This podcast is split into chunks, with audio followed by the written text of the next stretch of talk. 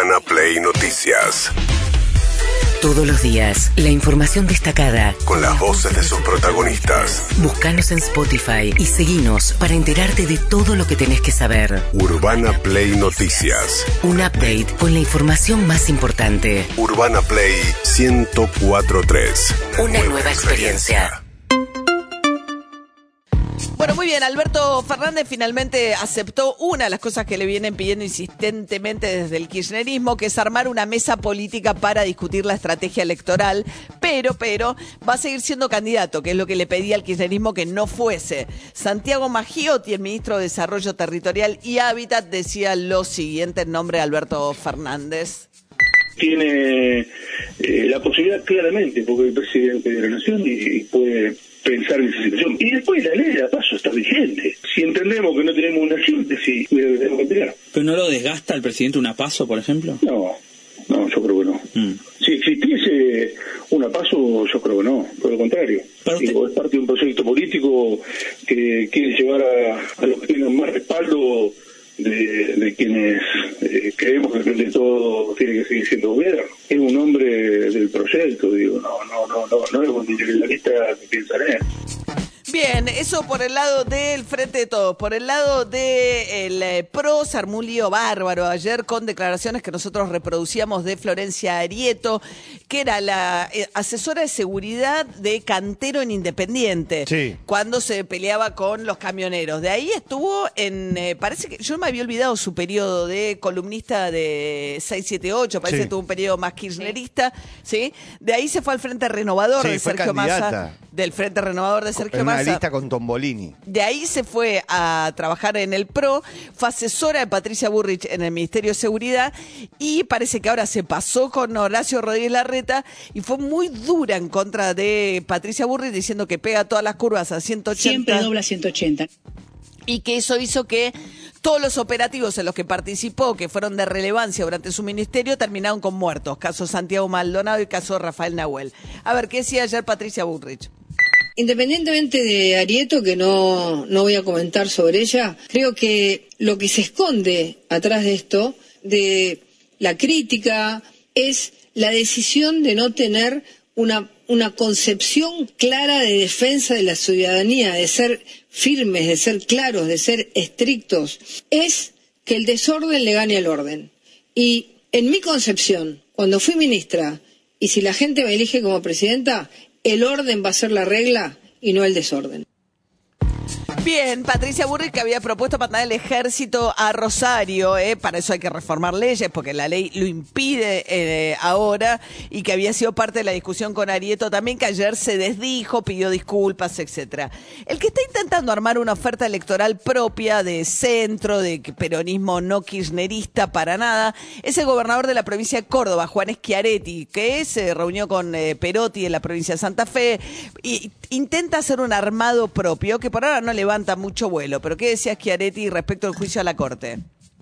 El país debe tener mayor calidad institucional, debe respetarse la división de poderes, deben respetarse los fallos de la justicia. Ningún poder debe pretender avasallar a otro amenazándolo con juicio político. Y por eso quiero ratificar mi más absoluto rechazo al intento de juicio político por parte del actual gobierno nacional a la Suprema Corte de Justicia de la Nación. Hoy hay una nueva eh, sesión de la Comisión de Juicio Político para avanzar con esto. Mientras tanto, decíamos que se armó polémica por el resultado del censo que muestra que la matanza creció muy poquito, un 0,2% en 12 años la población, con lo cual esto abona la el sospecha de la oposición que venía señalando que en el censo del 2010 hubo una manipulación de datos que engordó artificialmente la población de la matanza y de esa manera captaron más fondos porque se reparten en función de la coparticipación de lo que es la población. A ver, ¿qué decía Diego Valenzuela, que es intendente de 3 de febrero de Juntos por el Cambio? En abril del 22 eh, yo hice una denuncia judicial por esta supuesta adulteración del censo 2010 en La Matanza. Y hoy, con los datos oficiales que dio el INDEC ayer, censo 2022, nuestras sospechas se confirman. porque la población de La Matanza da casi igual en el 22 que en el 10.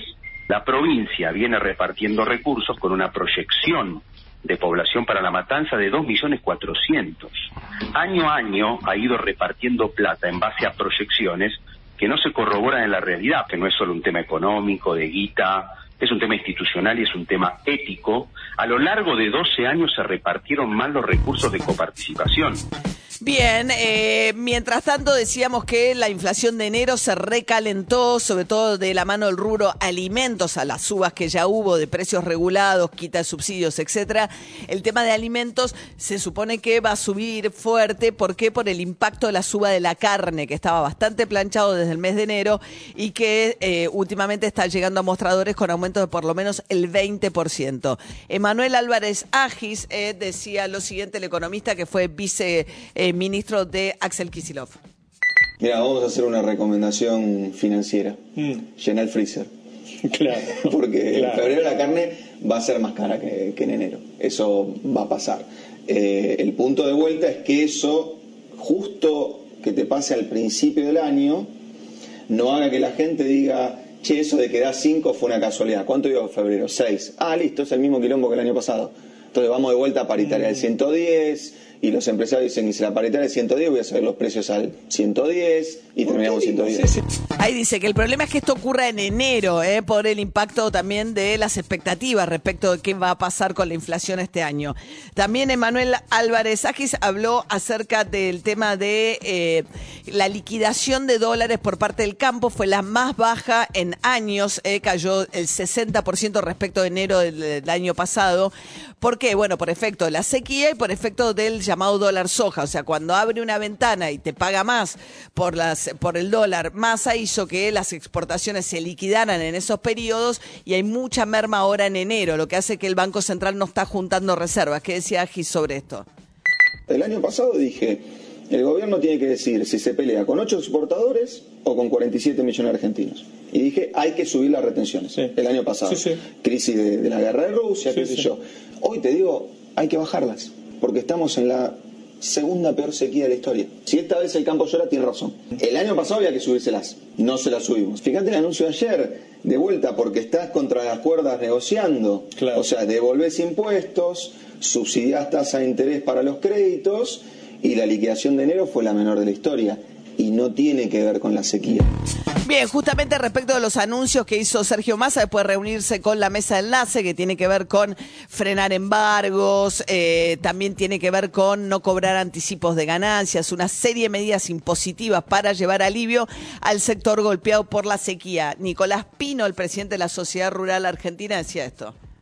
Son medidas importantes, son medidas coyunturales para paliar esta situación inmediata que están viviendo, estamos viviendo los productores con esto de la sequía. No son las medidas que necesita el campo, un campo que necesita trabajar más, producir más, pero con certezas, como decimos recién, Ari, hacia adelante. Las medidas gruesas, las medidas que, que, nos permitan ver ese panorama más claro, eh, no son estas medidas que se tomaron, pero bueno, el esfuerzo está.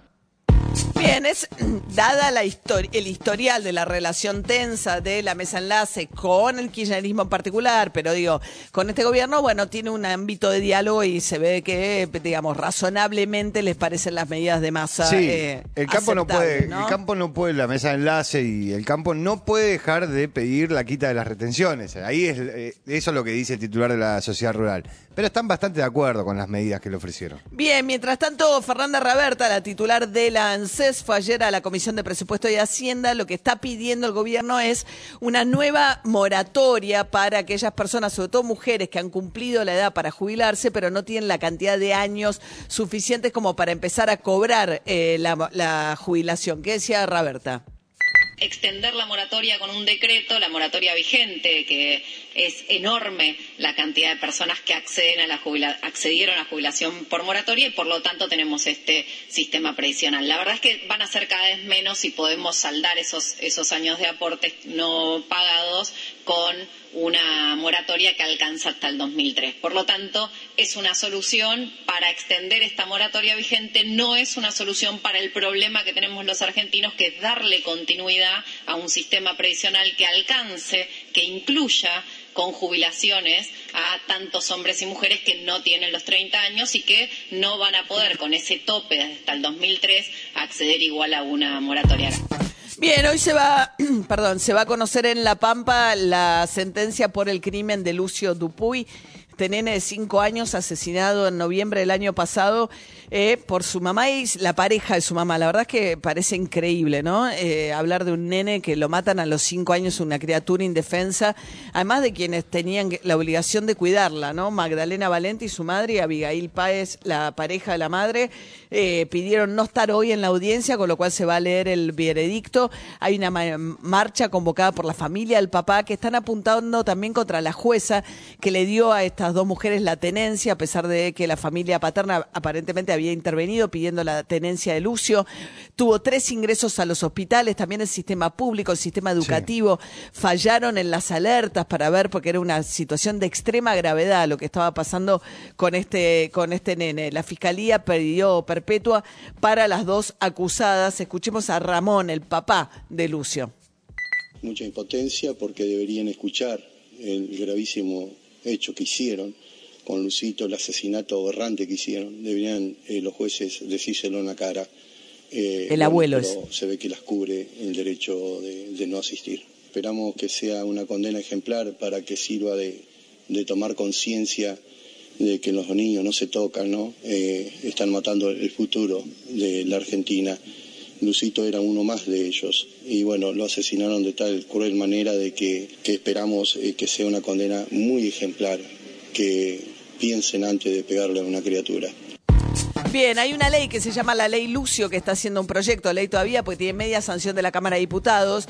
Falta el Senado, que lo que propone es capacitar para que, bueno, que, que la gente que eventualmente tome contacto con niños abusados, con infancias en esa situación, pueda detectar eh, qué está pasando. Sí, desde hace un tiempo hay, eh, un paquete de leyes eh, que salen del Congreso que llevan ciertos nombres como para visibilizar mucho más esto. esto esta ley lo que claro, está la ley Micaela que tuvo que ver con la donación de órganos, ¿no? Claro, entonces esta ley lo que propone es educar, capacitar a los diferentes sectores del Estado eh, en sus diferentes etapas, digo, nacional, provincial, municipal, de manera obligatoria. Claro. ¿Para qué? Para que esto que vos decías, fallaron todas las alertas. Claro, parece porque era un chico que estaba escolarizado y que, por ejemplo, en una distancia hizo dibujos y esos dibujos, eh, si alguien hubiese podido leerlos con cierto eh, conocimiento, quizás hubiese podido alertar que ahí había un problema, ¿no? Claro. De todas maneras, era un niño que iba con el brazo roto, era una cosa bastante evidente lo que pasó con Lucio